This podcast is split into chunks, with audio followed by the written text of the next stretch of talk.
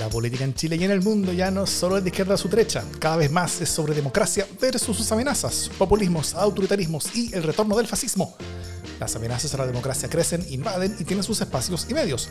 La defensa, promoción y proyección de la democracia deben merece los suyos. Ese es nuestro objetivo. Soy Jimena Jara, frente a un parque Balmaceda en el que se desarma el festival Hecho en Casa que congregó a miles y miles de visitantes. Y yo soy Davor Mimisa, desde Plaza Italia, donde vuelve lentamente el pasto a la rotonda, al menos hasta el próximo triunfo de Colo Colo en un clásico. Esto es democracia en LSD.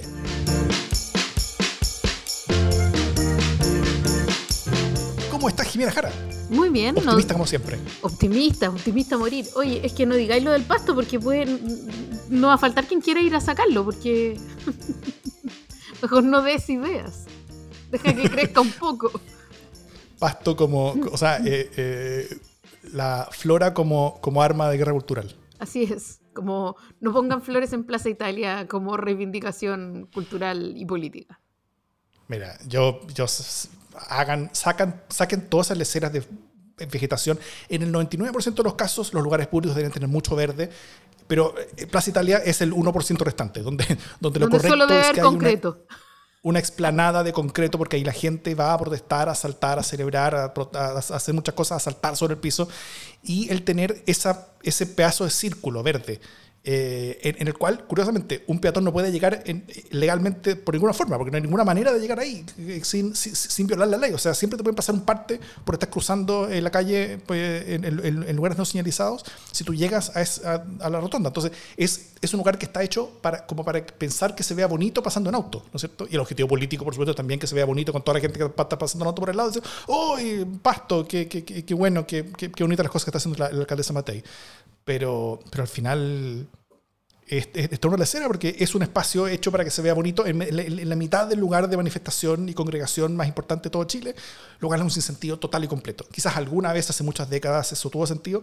Eh, el uso cambió y el espacio debería adaptarse al uso. Y, y, y, la adaptación correcta al uso no es ponerle pasto, sino que sacar toda esa lecera y hacer una explanada, cambiar un poquito el diseño urbano y, facilitar los usos que en verdad tiene el espacio.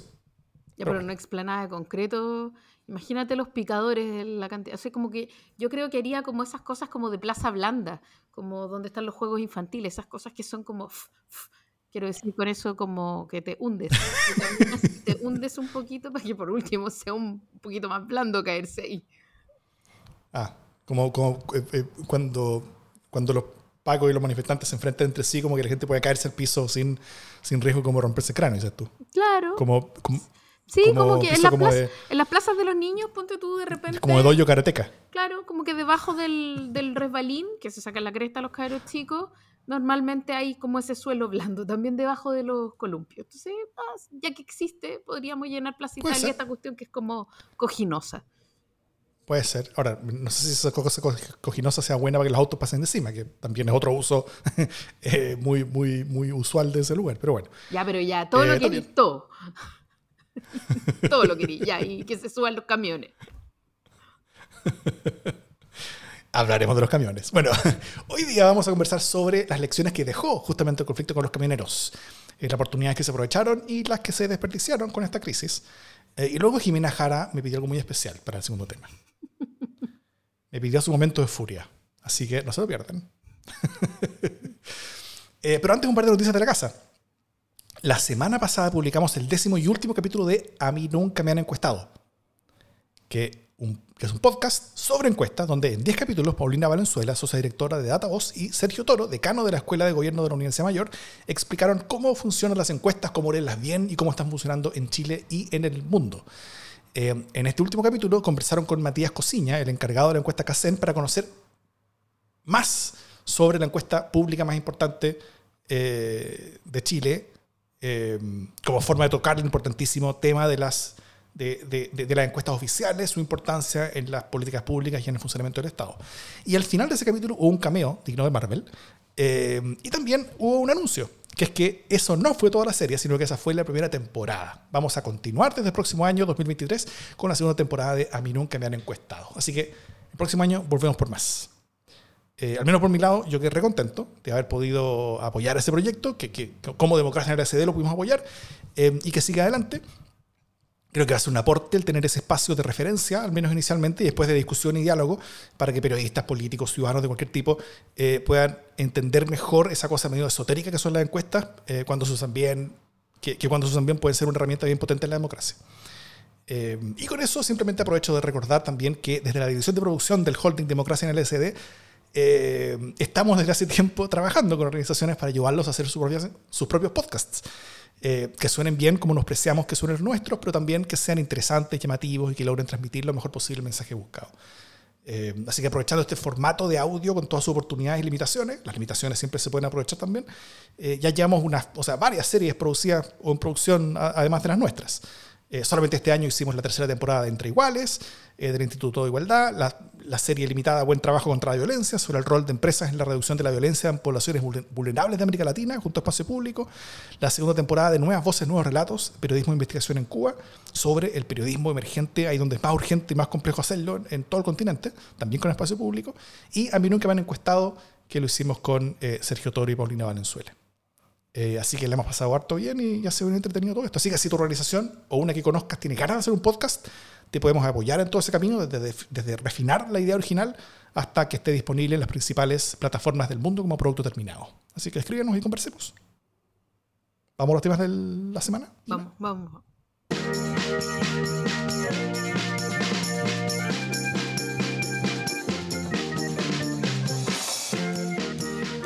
Los camioneros se movilizaron tal como en mayo de este año, tal como en febrero de este año, tal como en octubre del año pasado, tal como en febrero del año pasado. y, y, así, ¿ah? como, no sé si siguen como una tónica. Eh, en esta ocasión ellos pidieron una rebaja generalizada en el precio de los combustibles y una amnistía para los camioneros detenidos por bloquear el tránsito, además de medidas de seguridad eh, para muchos crímenes de los cuales están siendo eh, víctimas no de los crímenes de los cuales son victimarios. eso mientras mantenía detenidas rutas relevantes en Chile y amenazaban con echar a perder varias exportaciones bien claves en fechas importantes de, la exportación, como, como en el caso de la cereza, por ejemplo, antes de que pudiera llegar a puerto. Y eh, hacían asado. hacían asado en el camino, con carabineros mirando por el lado. Fue, Celebraban cumpleaños de diputada. sí, ¿qué, cumpleaños de diputada? O de una, convencional, ya no me acuerdo de quién fue. Llegó una mina, Lucy, whatever. Te, busco el dato mientras tú seguís en tu ok. Eh, bueno, no, lograron todas sus cosas, pero sí lograron una inversión de 1.500 millones de dólares en el Fondo de Estabilización de los Combustibles para, para asegurar que no suba el precio del diésel más de 15 pesos cada 21 días por todo un año, eh, y el establecimiento de fiscales exclusivos para investigar robos de vehículos y secuestros de conductores. Eh, por el lado negativo, se entregó bastante. O sea, 1.500 millones de dólares es harta plata, que, que, no se va a usar necesariamente toda, pero, pero, pero que se podría haber utilizado para otras cosas. hasta ahora el gobierno de Boric Em, habiendo sido elegido para hacer grandes reformas sociales que implican muchos recursos, hasta ahora lo que más ha hecho es poner el UCA en MEPCO, eh, básicamente subsidiando los combustibles, que es una inversión socialmente regresiva y medioambientalmente nefasta. Entonces, ahí hay bastante que, que, que no ha sido lo ideal, ni cerca. Por el lado positivo, el gobierno logró una complicidad realmente grande con, los grandes empresarios, y eso es bueno en este caso, donde la, donde Sociedad Nacional de Agricultura, por ejemplo, era mucho más agresiva con los camioneros que, el propio gobierno.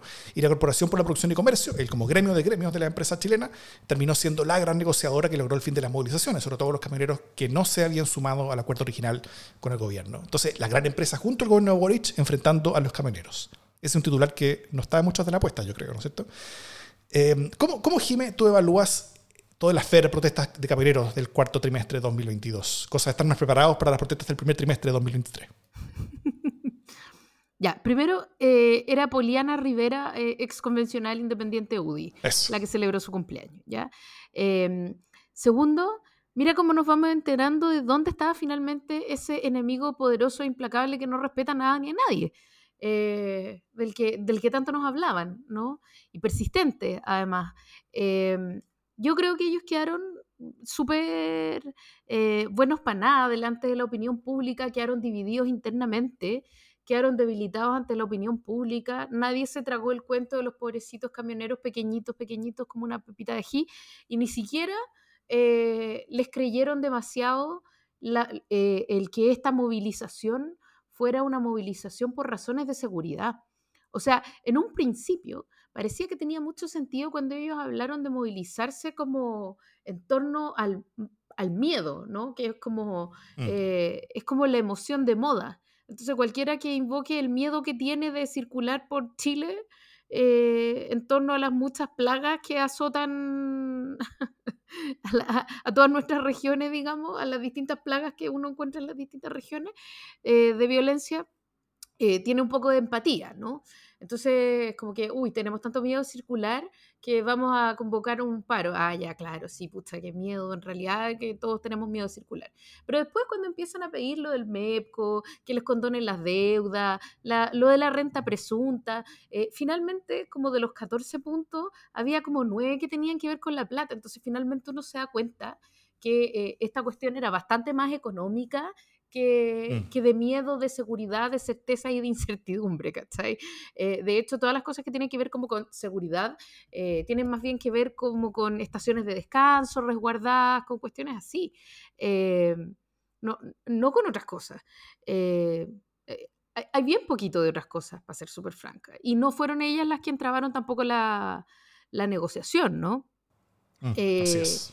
Y además, a mí me parece que no hay nada más claro en torno a esto que la, que la columna de Daniel Matamala el domingo pasado que se llama Chantaje, eh, que hace una magistral revisión de varias de las salidas de madre de los camioneros y de varios de los movimientos, en el fondo de qué se trata todo esto de los camioneros y de cómo ellos quieren eh, no cuidar su vida, sino cuidar sus privilegios, cuidar las rebajas que tienen en los impuestos eh, del diésel, eh, pedir eh, rebajas de combustible y finalmente que ellos salgan inmunes de los altos costos que eh, han tenido los combustibles para todo el resto de la población, ¿no? Y que pagamos del aceite en adelante. Todo eso importándole una soberana raja, eh, qué es lo que pasaba con las cerezas, qué es lo que pasaba con las exportaciones, qué es lo que pasaba con las lechugas. Ahora, yo eh, aquí abro un paréntesis, por supuesto, egoísta. Digo, eh, no, no me alegra nada que los exportadores hayan podido perder sus exportaciones, sus cerezas y etcétera, pero tampoco me entristece de ninguna manera ver en las verdulerías del barrio eh, unas cerezas de exportación maravillosas a, a a precios finalmente accesibles. Eh, no- me- digo, no me alegro, pero tampoco me entristece profundamente el poder encontrarme por fin con fruta de exportación en mi país. Cierro ese paréntesis egoísta. Eh, pero, o sea, les importa nada, ¿no? Como el otro día escuchaba una declaración de uno de los camioneros, de uno de los dirigentes así más duros, eh, que decía que cuando una eh, exportadora llevaba pescado hacia el puerto, y por supuesto ellos estaban taponeando la llegada al puerto, eh, y entonces habían empezado a llamar que se estaba pudriendo el pescado y ellos inmediatamente habían abierto el, el paso. Entonces era una defensa, ¿no? Como que en verdad somos buenos porque ustedes nos avisan y nosotros lo dejamos pasar. ¿Qué es esta weá? O sea, como e- esto es un cartel finalmente, funcionan como el cartel. usted, nos te- usted nos telefonea y nosotros lo vamos a dejar pasar. No somos malos. O sea, un nivel ya de, de, de perversión de la realidad que me parece insólito, ¿no? Eh, Conversando se arregla, pero converse conmigo. Claro, converse conmigo, pues yo le abro el paso. O sea, nada que ver el libre tránsito, pero, pero yo le aseguro que usted va a poder pasar si es que tiene una buena razón eh, para pasar. Y, L'État c'est moi. Sí, y te quiero preguntar, eh, ya que estamos en esto, ¿qué te parece, más que cómo quedan los camioneros frente a la opinión pública o qué ganaron, que yo creo que finalmente ganaron casi todo en la pulseada, finalmente ya ganaron tanto que no tenían cómo bajarse, eh, porque como que persistían, ¿no? Como que les dieron un montón de cosas, persistían y finalmente tuvieron que hacer como un nuevo acuerdo, como con dos cuestiones distintas para poder bajarse y explicarlo ante sus bases, que ya son cada vez más chicas. Pero eh, en lo inmediato ganaron, eh, en la pulseada de la opinión pública perdieron, pero te quiero preguntar, ¿qué te parece a ti? ¿Cómo manejó el gobierno esto? Eh, ¿El gobierno Mm. ganó? ¿Aparece como más fuerte? Eh, porque es cierto que se le allegaron eh, Juan Sutil y, y la SNA que vino a rotear a los camioneros dándoles un día así como, se, se me sale de la carretera inmediatamente un hombrecito, eh, Pero eso tampoco es porque, porque estemos todos de acuerdo eh, en el imperio de la ley y del Estado de Derecho, sino que tiene que ver básicamente con eh, intereses sectoriales que son transitorios. O sea, no hay aquí una unidad que se gesta en torno al bien superior de Chile, no nos engañemos. Entonces te quiero preguntar cómo ha parado el gobierno frente a toda esta pelotera. Mm.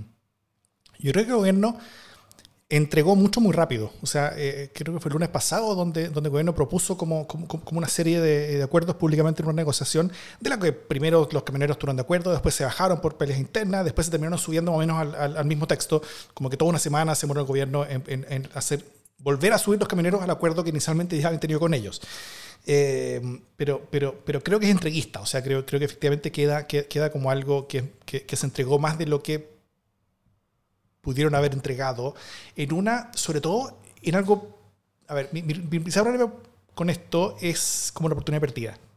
Porque esto fue una crisis, esto es una pelea, y yo creo que era una pelea donde el gobierno tenía todas las de ganar. El gobierno tenía la ciudadanía, el gobierno tenía a la posición partida. El, único mundo político que estaba a favor completamente de los camioneros era el Partido Republicano. O sea, eh, hasta, hasta, los empresarios estaban más del lado del gobierno que, que de la. O sea, los grandes empresarios, los, que más importan, eh, que, que, los camioneros.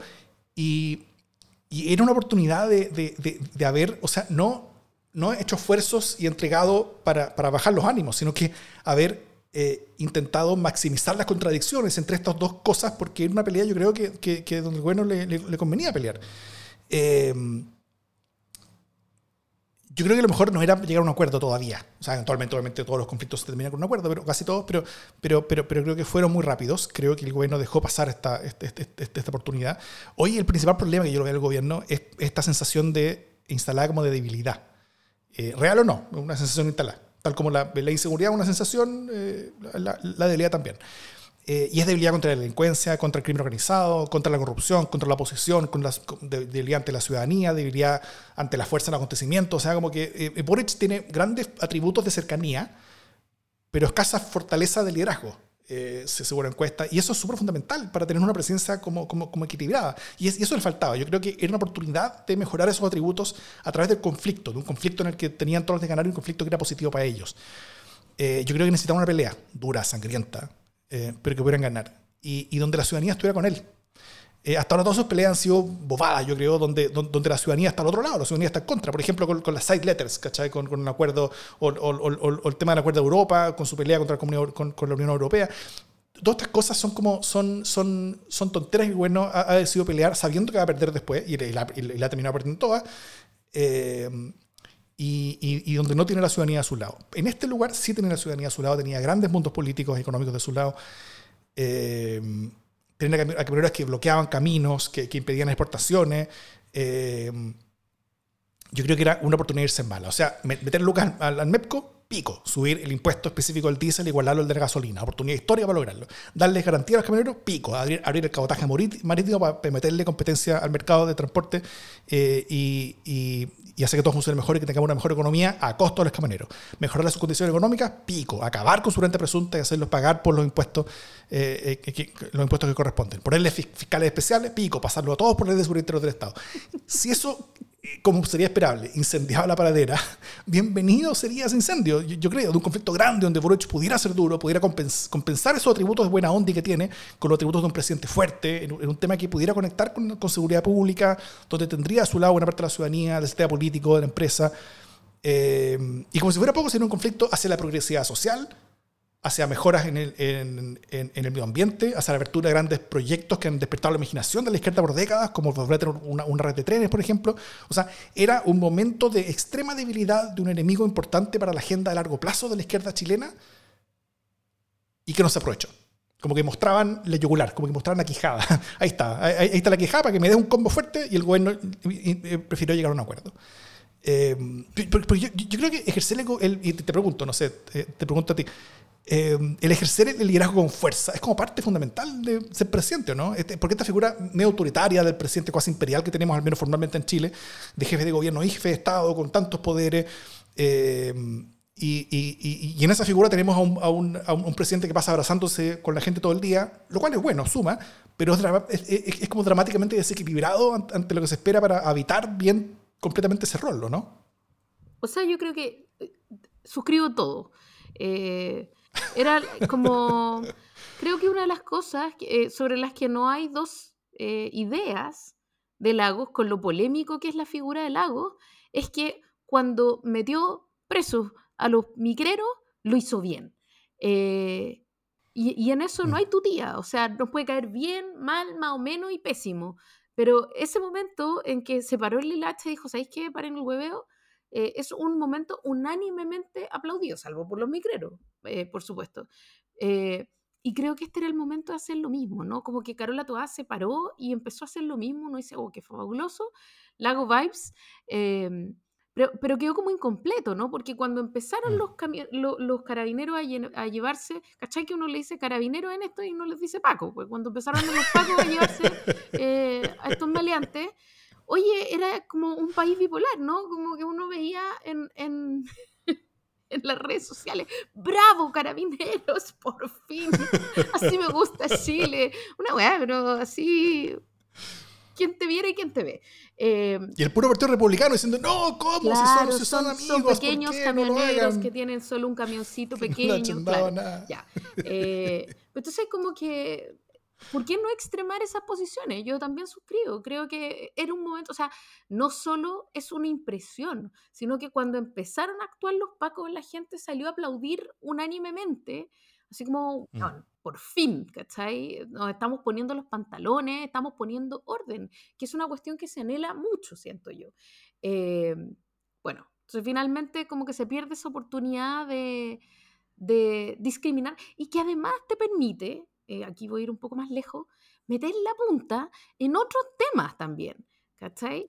Eh, que, que, es no solo los camioneros, o sea, como que ya, eh, orden con los camioneros. Pero justo a propósito venía un montón de gente diciendo, ah, claro, con los camioneros eh, aplicamos la idea de seguridad interior del Estado, no le aguantamos ni una. Pero y con los estudiantes, y con, ¿cachai? Como que te perdí la posibilidad de establecer un nuevo estándar eh, para tratar este tipo de desórdenes, ¿no? Como una nueva vara para medir el desorden a partir del Estado de Derecho. En fin, eh, creo que es una oportunidad perdida que, que, es una lástima tremenda y que efectivamente se ve como... Además, aquí yo tengo una duda, porque no sé si el presidente estuvo muy presente en esta conversación. Bueno, le tocó además viajar. Tampoco lo sé. sí, em, estaba, fuera. No estaba, tampoco estuvo la ministra en algunos momentos. Como que mi impresión es que estuvo Monsalve todo el rato ahí. Mm. Em, lo cual está bien, pero, pero finalmente eh, se siente que, que los camioneros, que son la de la hueá más antipática que hay en este país, consiguieron cantidad de cosas. Eh, y eso a costa de todos nosotros en muchos sentidos. Entonces, eh, yo creo que esa mm. sensación es un poco, un poco fome. Es como si le hubiera ido bien a los de No Más Tag. Gente antipática. No sé. claro. O sea, el, gobierno creo que no quedó con nada. O sea, el gobierno quedó con, con esta sensación construida que fueron capaces de sortear relativamente bien una crisis, ¿no es cierto? Y que, y que, y que, lograron negociar, que lograron llegar a un acuerdo. Todas esas cosas suman. Pero, pero, pero, pero yo sí creo que, si bien ese debiera ser el, la búsqueda normal de un gobierno en casi todas las cosas, eh, eh, está como poner verde en las plazas, como decía al principio. Poner verde en las plazas, en el 99% de los casos hay que poner verde en las plazas en lugares como donde, donde las personas están.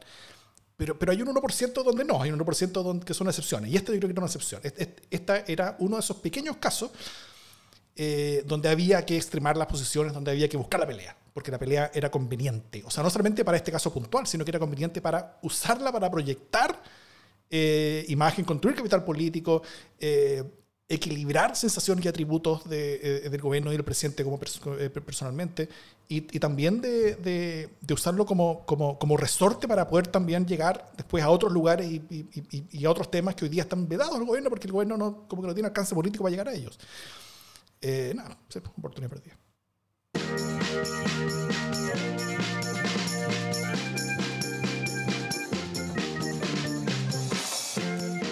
Bueno, y, pero, pero con todo este conflicto estaba la, la ex convencional eh, ¿Cómo se llama? Poliana algo. La, este, este, está Bruna Rivera celebrando su cumpleaños con los camioneros, con los pacos, en un asado.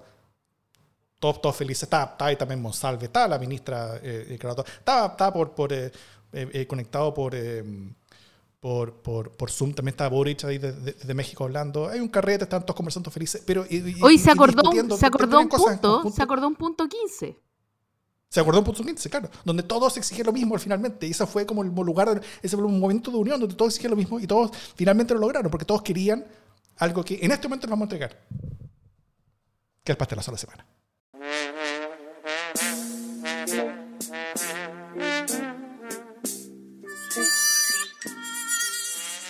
Fíjate que em, nuestro senador guitarrista, eh, Francisco Chaguán, eh, ha estado en, eh, en, la mira no solo por su guitarra, y porque otra cosa es, con guitarra, sino que además otra cosa es con tarjeta de combustible.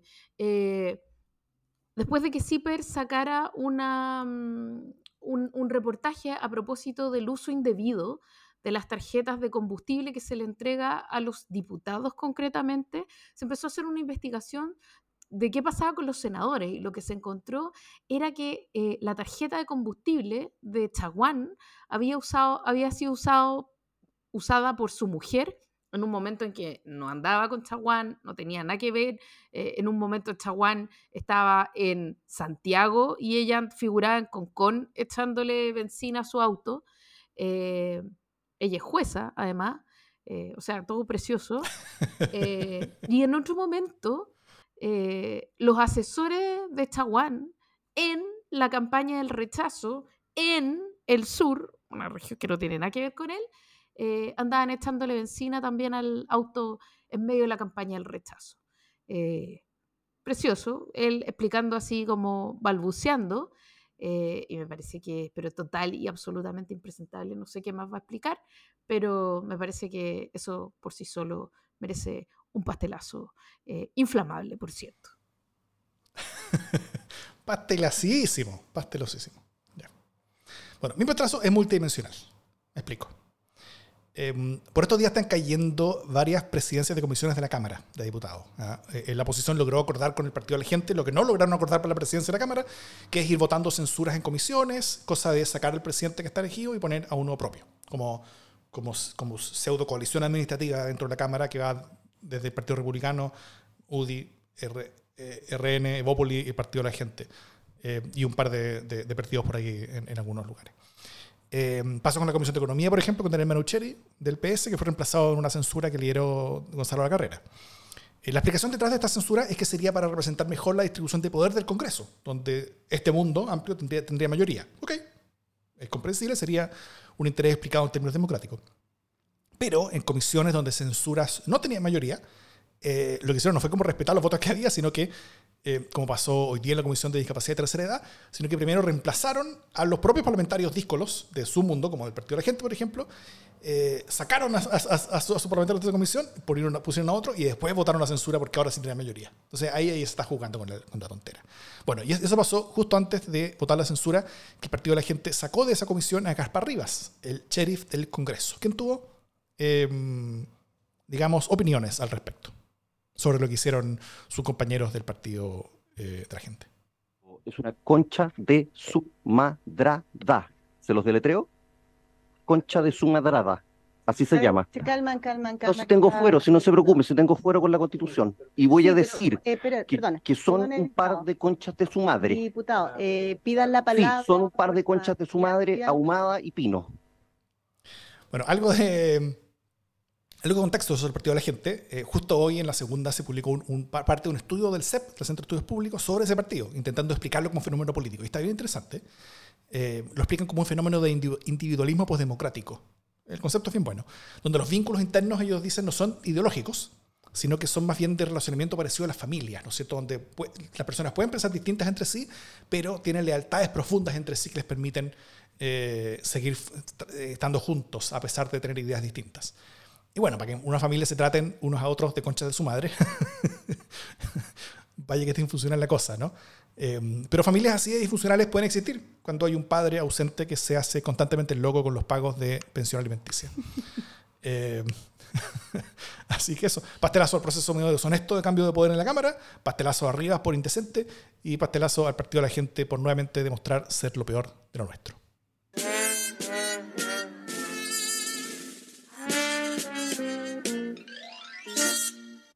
Igual hay que tener patitas para decir eh, que es como que están vinculados por las lealtades o, que tienen fuertes lealtades, porque es como un concepto desconocido, encuentro yo, en el, en el accionar del partido de la gente. Pero mira, no, se va, no nos vayamos, por favor, de la Cámara de Diputados, porque eh, quiero quedarme en, en esta zona, fíjate.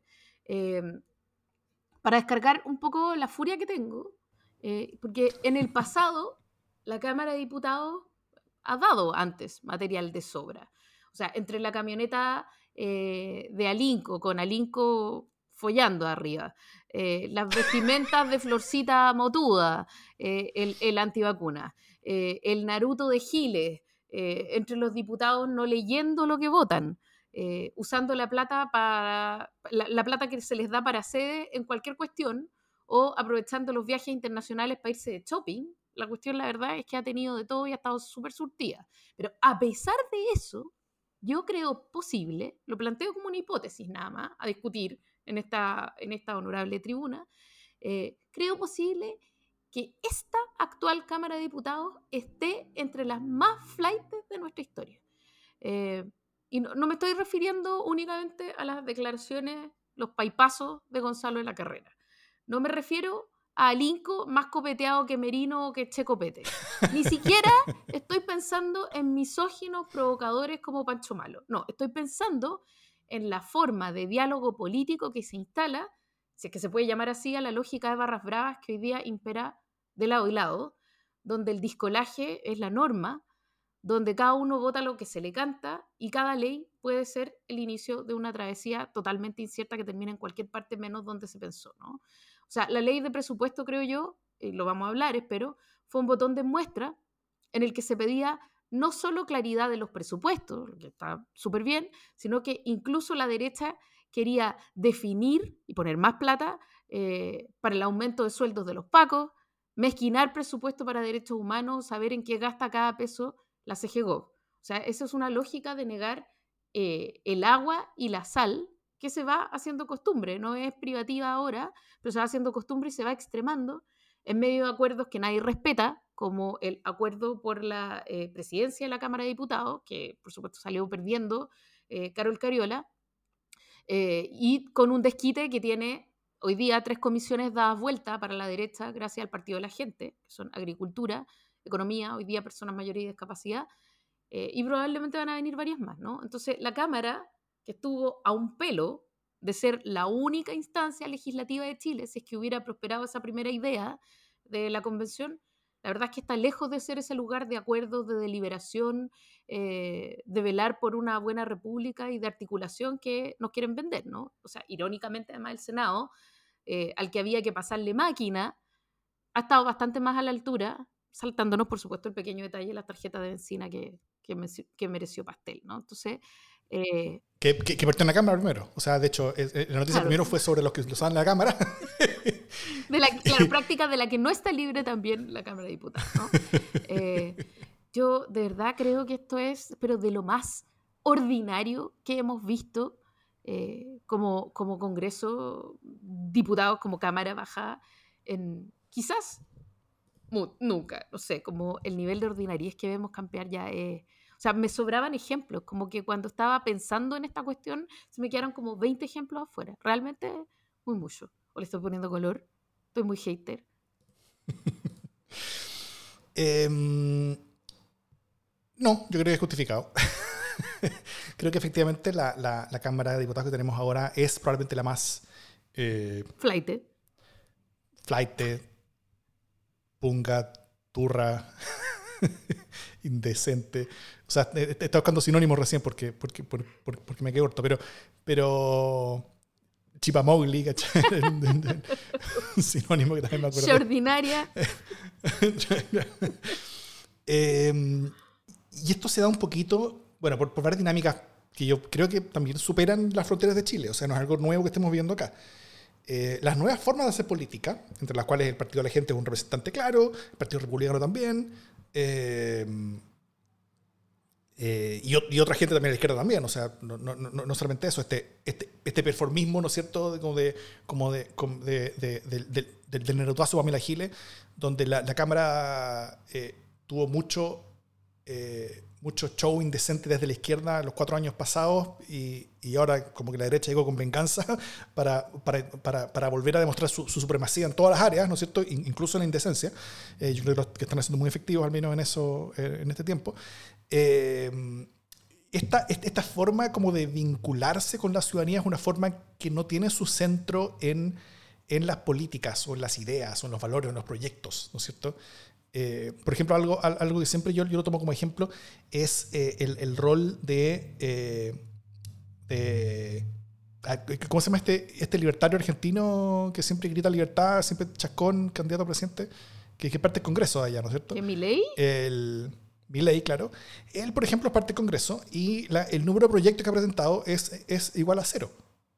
No ha presentado ningún clásico. proyecto nunca. Porque no, porque no se trata de eso, sino que se trata de la performance, se trata de, de, de usar el poder como arma, de, usar la tribuna como arma, eh, para construir complicidad con los que son como uno, piensan como uno, en contra de quienes son distintos, quienes son los, construidos como el enemigo percibido. Eh, y eso es lo que se hace eh, también acá en Chile en, en, en, en, política, en parte porque son todos buenos lectores de, de, de, de las últimas tendencias de la política eh, en, otras partes del mundo. Eh, o sea, creo que ninguno de estos actores es muy original. Pamela Giles no es muy original. Los republicanos para nada son originales. Ellos hacen básicamente las mismas cosas que, que los republicanos. O sea, Pamela Giles habría querido ser la chicholina, pues bueno. Claro. y, y, en esa dinámica, efectivamente eh, es una que en Chile todavía va en el alza, en algunos países ya viene como retroceso, como, como, como, como que se viene de vuelta en algunas partes.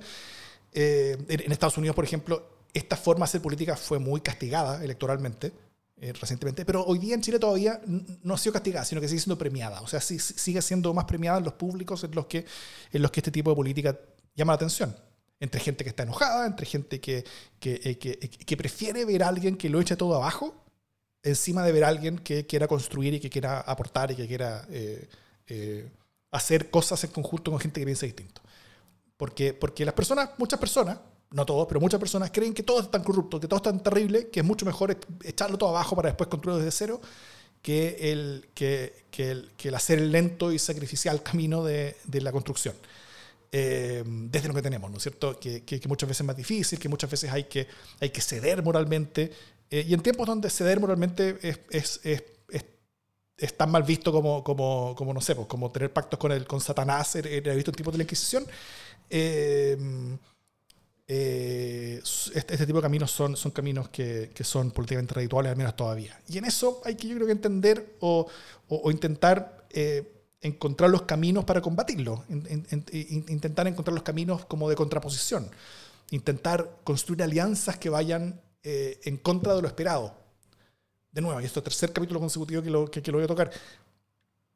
Una de las diferencias entre el Senado y la Cámara actualmente es que justamente porque el Senado fue más peleado en la elección, el resultado, eh, la, la, la, la, oposición sacó 50%, eh, el, el, oficialismo más la DC sacaron 50% de, de, de, los senadores, entonces co como que estuvieron forzados a llegar a acuerdos, estuvieron forzados a tener un acuerdo administrativo eh, transversal porque si no, no era posible, era impos completamente imposible el, el, manejar. En la Cámara de Diputados se pudo haber hecho eso, pero se escogió el, el con un par de votitos locos, tener mayorías circunstanciales medias débiles, y, y, y eso los tiene hechos bolsa.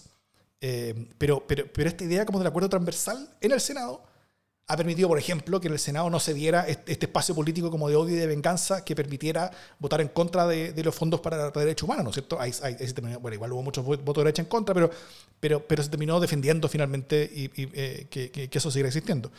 Eh, y, y, yo creo que ese tipo de alianzas al final, en forma tácita, terminan, ese, ese tipo como alianzas transversales, terminan siendo en forma tácita. No sé si es muy, muy, muy muy, eh, que, que, que, es muy deliberada la cosa, pero, pero termina siendo en forma tácita como una especie como de demostración que la política puede funcionar. Mientras esta otra forma de hacer política más destructiva, más performativa, eh, nace, vive, crece y se alimenta del concepto de que la política no puede funcionar y que hay que echarla todo abajo.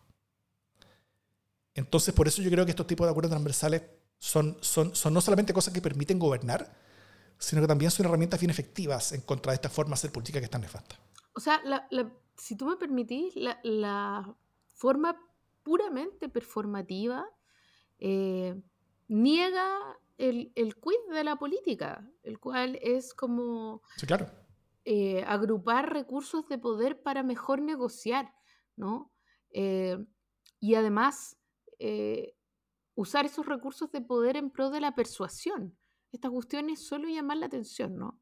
Entonces, eh, debilita el, el quehacer político en su sentido más puro eh, y lo despoja de aquello que le es más propio, que es la capacidad de mejor negociar. Eh, a veces bien, a veces mal, ¿no? Pero, pero le, niega eso eh, al dejar solo el show. Y yo creo que, que cada vez, además, y aquí hay un, ay, yo no quiero empezar a dispararle a todos, pero finalmente hay una cuestión de, de los medios. Se decía la, la semana pasada, estábamos hablando también de cómo eh, sale Chaguán con una, con una guitarra, pucha, todos lo cubren. Eh, después sale otro idiota con una pelota, todos lo cubren. Eh, o sea, como Mm. que la- finalmente el show mediático tiene su correlato en la transmisión mediática del show.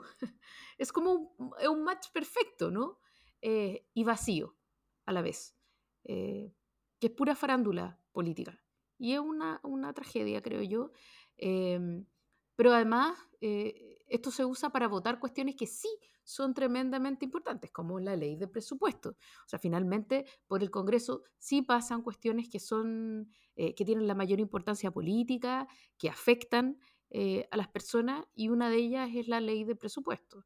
Eh, prontamente también la reforma de pensiones y etcétera, ¿no? Y si esta es la forma de negociar, eh, si esta es la forma de, de usar las prerrogativas, imagínate Gaspar Rivas diciendo, estos son unos conchas de su madre, eh, y alguien le dice, oye, pero cálmate, no, no te preocupes si tengo fuero. O sea, para eso el fuero, para que él pueda decir concha tu madre tranquilo. No, pues, ¿cachai? O el fuero fue, fue pensado en otro contexto, fue pensado de manera que, eh, que, los, que los legisladores, los honorables, eh, no se sientan amedrentados porque eh, alguien les puede hacer algo. O sea, tiene que ver como con el espacio de libertad ideológica para poder cumplir bien con una misión, no con que podáis insultar tranquilamente porque tenéis fuero.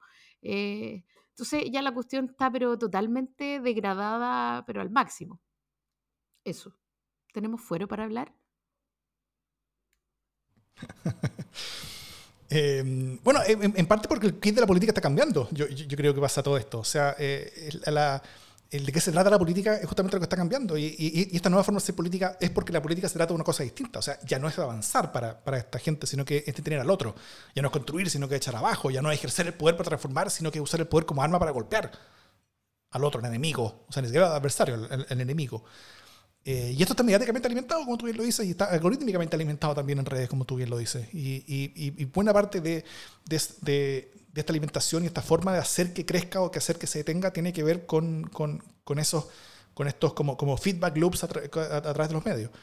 O sea, si el Frente Amplio, por ejemplo, tuvo hartos problemas a la hora de empezar a gobernar, ¿no es cierto? Porque ellos crecieron y se, y- y- y se formaron políticamente como ultrones morales, uno podría decir, que estaban en contra de todas las formas de hacer las cosas, excepto de las de ellos en forma pura. Eh, imagínate los problemas que tienen quienes ni siquiera tienen una forma de hacer las cosas, porque no tienen cosas que hacer, sino que solamente quieren echar cosas abajo y quieren, y- y- y- y quieren usar armas contra, contra el enemigo. Eh, y por eso estas formas de política han fracasado tanto cuando han gobernado, ¿no es cierto? En Estados Unidos con Trump, en, en- en Brasil con, con Bolsonaro. Eh, y, y- y- al final vienen de vuelta, pero después que ya demostraron su completa ineptitud y, y- demostraron lo que siempre han estado diciendo de forma súper clara. Ellos no tienen nada que ofrecer. O sea, es, es- más bien como una cosa emocional, como de golpear, de, de- como de dureza, pero, pero, pero que al final no tienen una agenda propia. Eh, y mi pregunta es, es, es, eh, es cómo poder ir construyendo ciertos argumentos que nos permitan evitarnos el hecho de tener uno de esos gobiernos antes de poder demostrar que lo que están ofreciendo efectivamente es algo que es penca, que nada, que es vacío. Eh, esa es mi pregunta.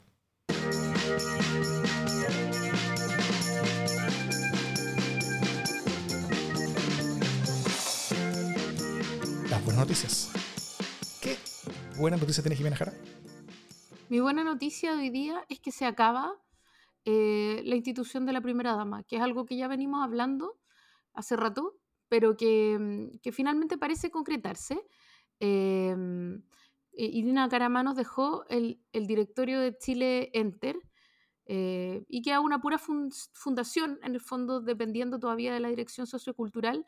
eh, y cuando ya no quede ninguna, que esperamos que sea pronto, ojalá este año, eh, ya ella va a poder salir de ahí y va a tener un cargo protocolar, básicamente, eh, que se puede ejercer o no finalmente. Y a mí me parece que eso es interesante.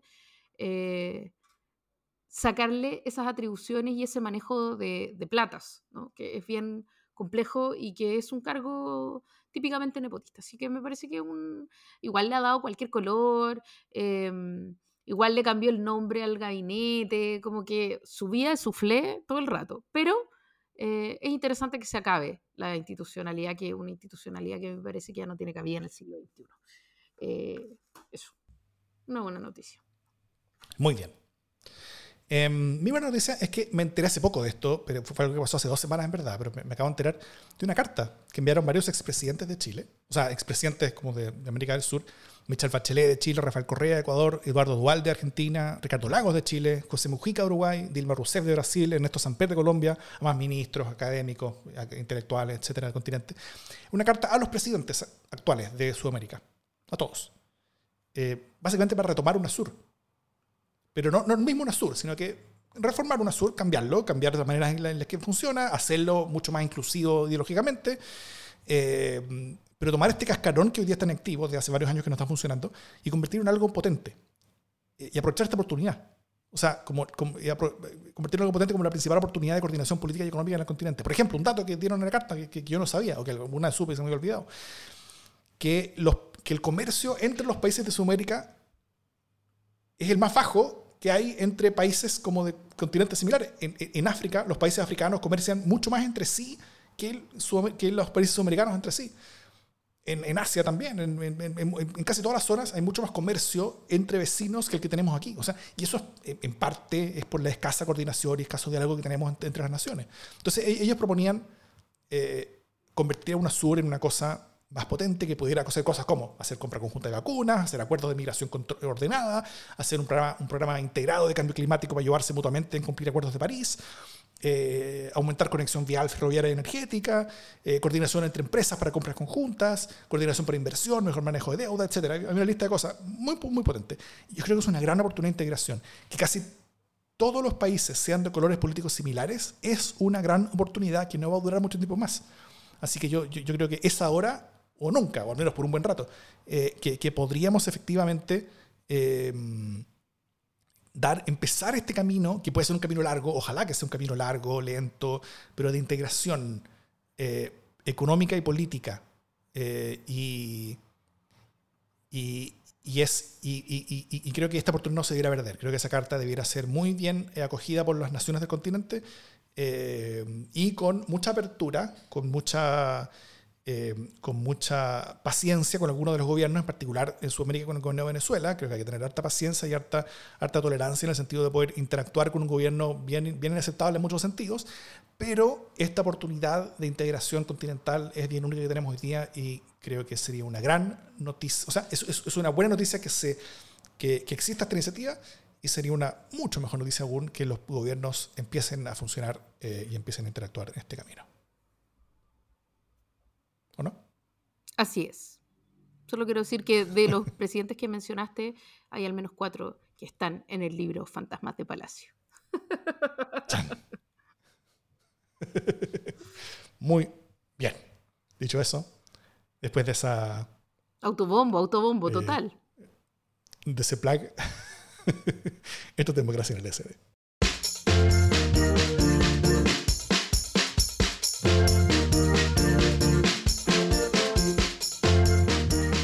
¿Cómo han estado las ventas del libro, Jimena? Se acabó el libro. No sé, ahora estoy súper complicada porque eh, el libro se hizo en Argentina, entonces tengo que traérmelo de Argentina.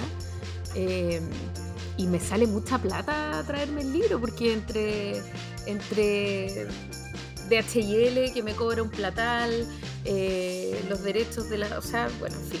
Si alguien va a Argentina, por favor que me avise en serio, pero real. Así como que los voy a vacunar con unos libros y ofrezco un libro de recompensa. Eh, Y que tenga espacio para traerse 50 kilos de no, libros. no para- 50, pero mira, 15 que te traigáis ya es algo. Así que alguien, alguien que pueda traerse unos cuantos libros. eh, y además que cantidad de gente como que igual pregunta qué pasa con el libro. pues, ¿cachai? Como que salen las entrevistas, salen y salen las entrevistas, me hago famosa. no, es broma. Pero igual la gente a veces pregunta. Entonces como que igual ganas de decirle que el libro va a llegar, pero todavía no lo sé. Le ha ido bien. Eso sí, está en todas las plataformas eh, electrónicas para comprarlo en formato EPUB. Casa del Libro, Amazon, Google, ETS. Muy bien. Aquí es precioso, están ofreciendo una vaquita para ir a comprar libros, eh, un paseo curso para ir a comprar. Yo digo que sí, ¿ah? ofrezco carreta en Buenos Aires aquí y ahora.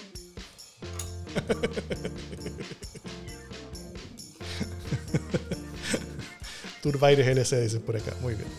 Eso es, me encanta.